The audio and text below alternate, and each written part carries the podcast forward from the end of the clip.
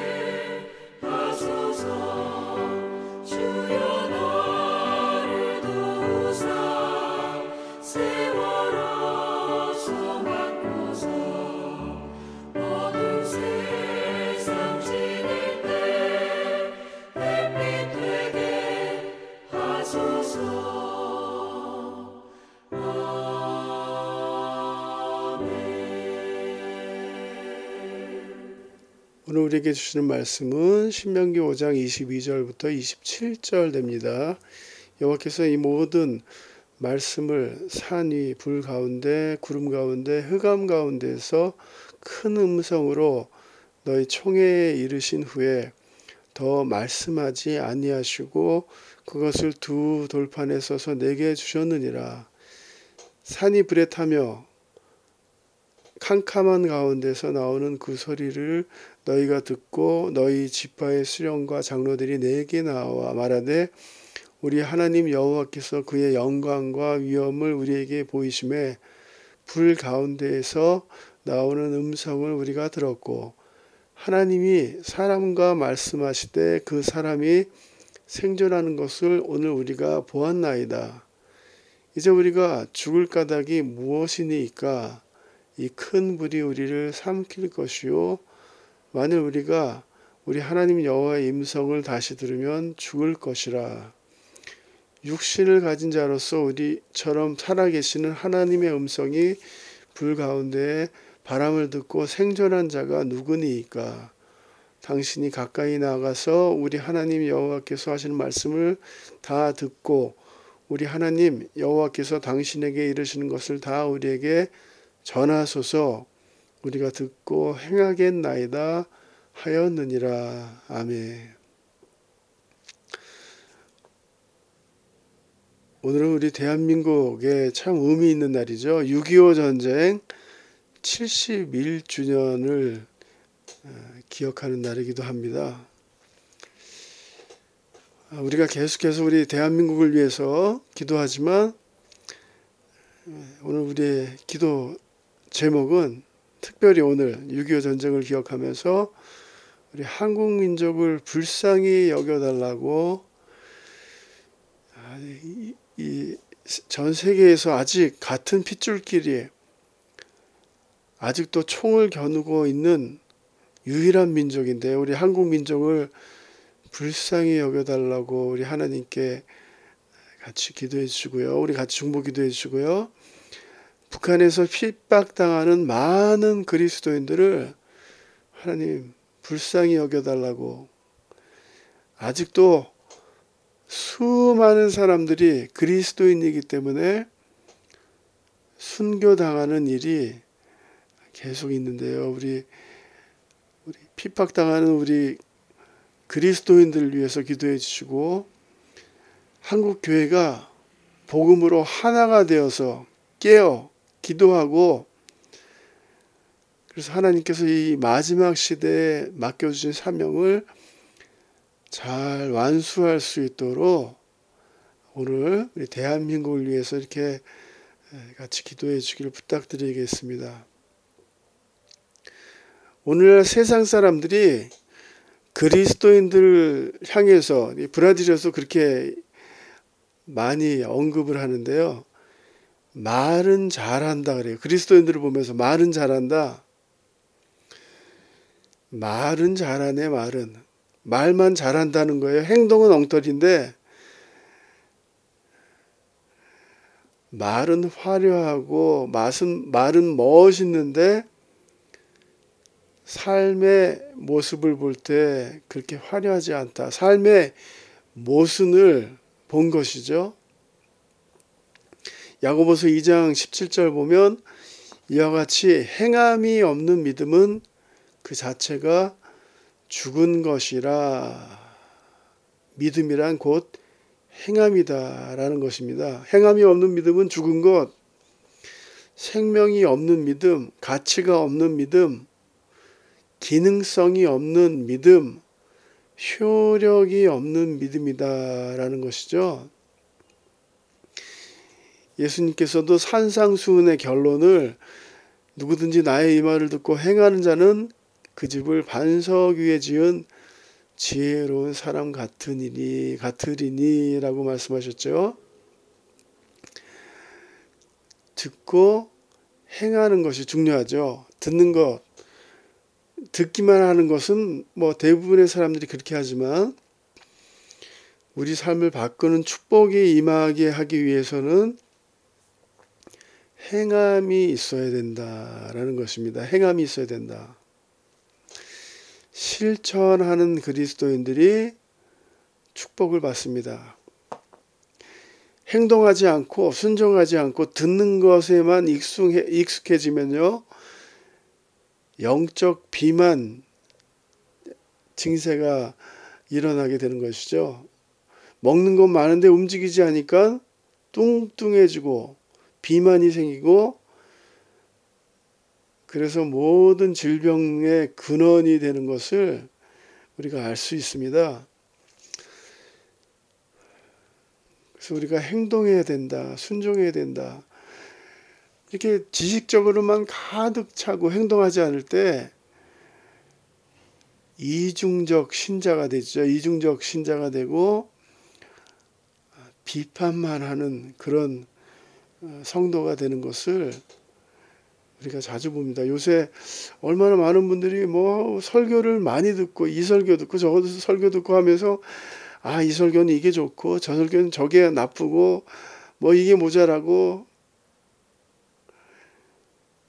그런데 행동은 하지 않습니다. 행동은 하지 않고 순종하지 않는 우리 요한복음 2장에 보면 가나의 혼인 잔치에서 포도주가 떨어졌을 때 예수님께서 도와주시죠. 첫 번째 예수님의 기적인데 그 예수님의 기적을 경험한 사람은 아, 누가 이렇게 했는지 정말 깊이 경험한 사람들은 순종한 종들이다. 순종한 종들, 행동했던 종들이라라고 요한복음 2장에 기록되어 있습니다.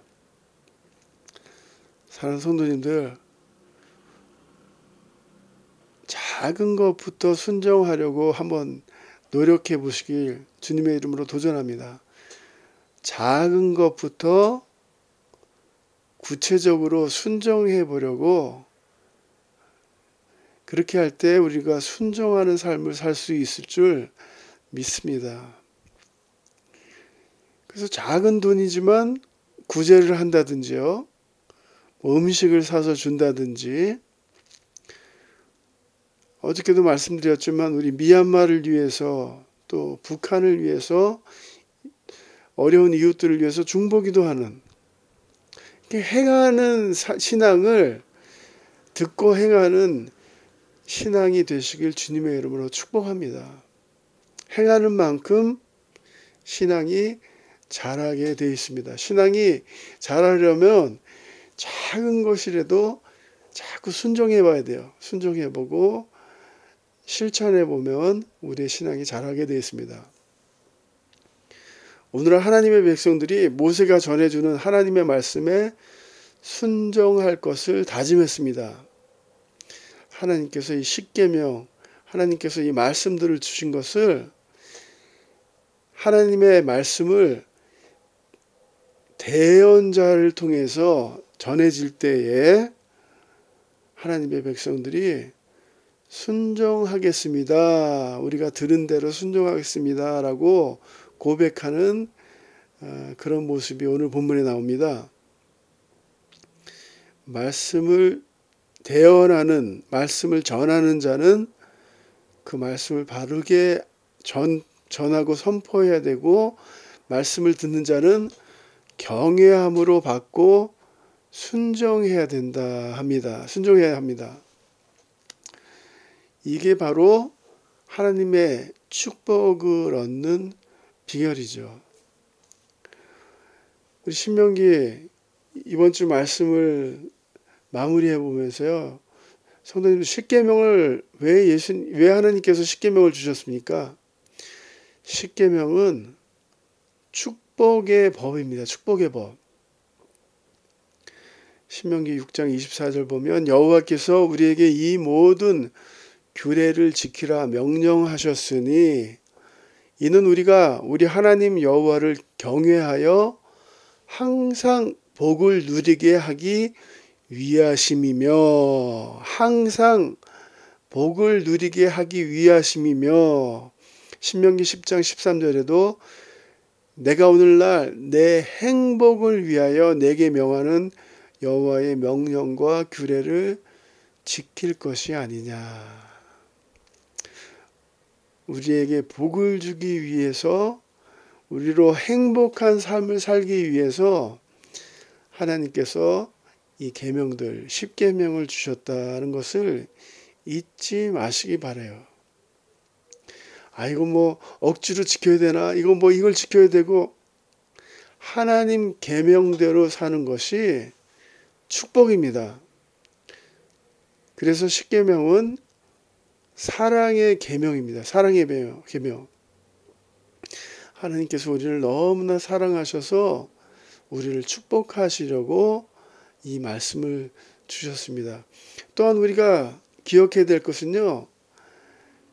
우리의 삶의 영적 전쟁에서 승리하는 비결이 이 십계명이라는 것이죠. 하나님께서 주신 이 십계명을 순종하면은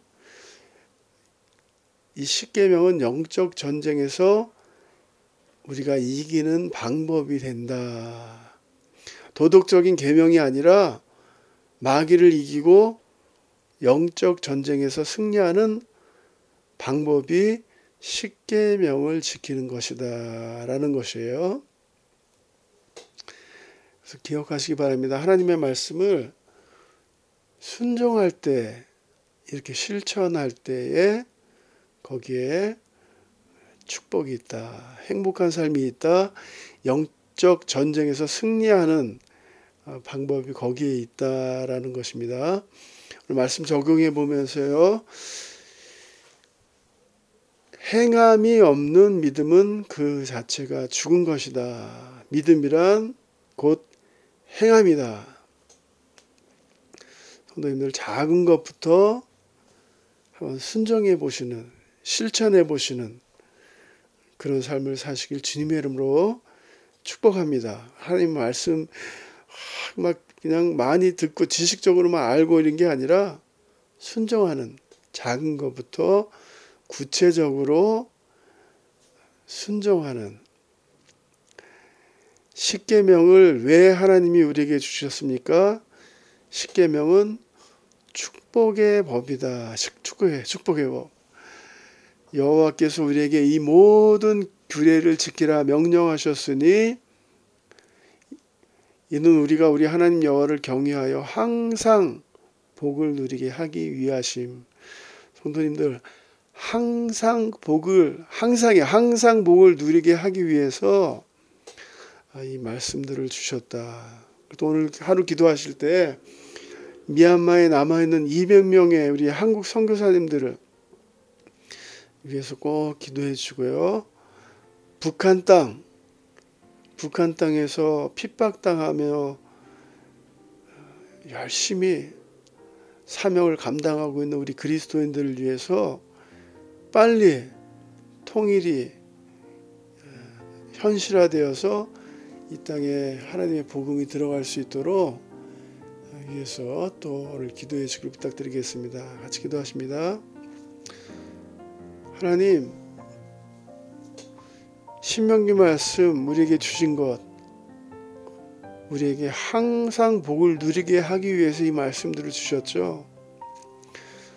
오늘부터 작은 것 구체적으로 하나씩 실천할 수 있는 순정할 수 있는 지혜로운 주의 종들 되게 해주시고 하나님 미얀마 하나님 불쌍히 여겨주시고 북한 땅 불쌍히 여겨 주셔서 빨리 통일이 현실화되고 그 땅에 하나님의 복음이 들어가 북한 땅에서 하나님을 예배하는 하나님을 찬양하는 일이 빨리 현실화될 수 있도록 하나님 축복하여 주시옵소서. 이 모든 말씀 예수님의 이름으로 기도드렸사옵나이다. 아멘.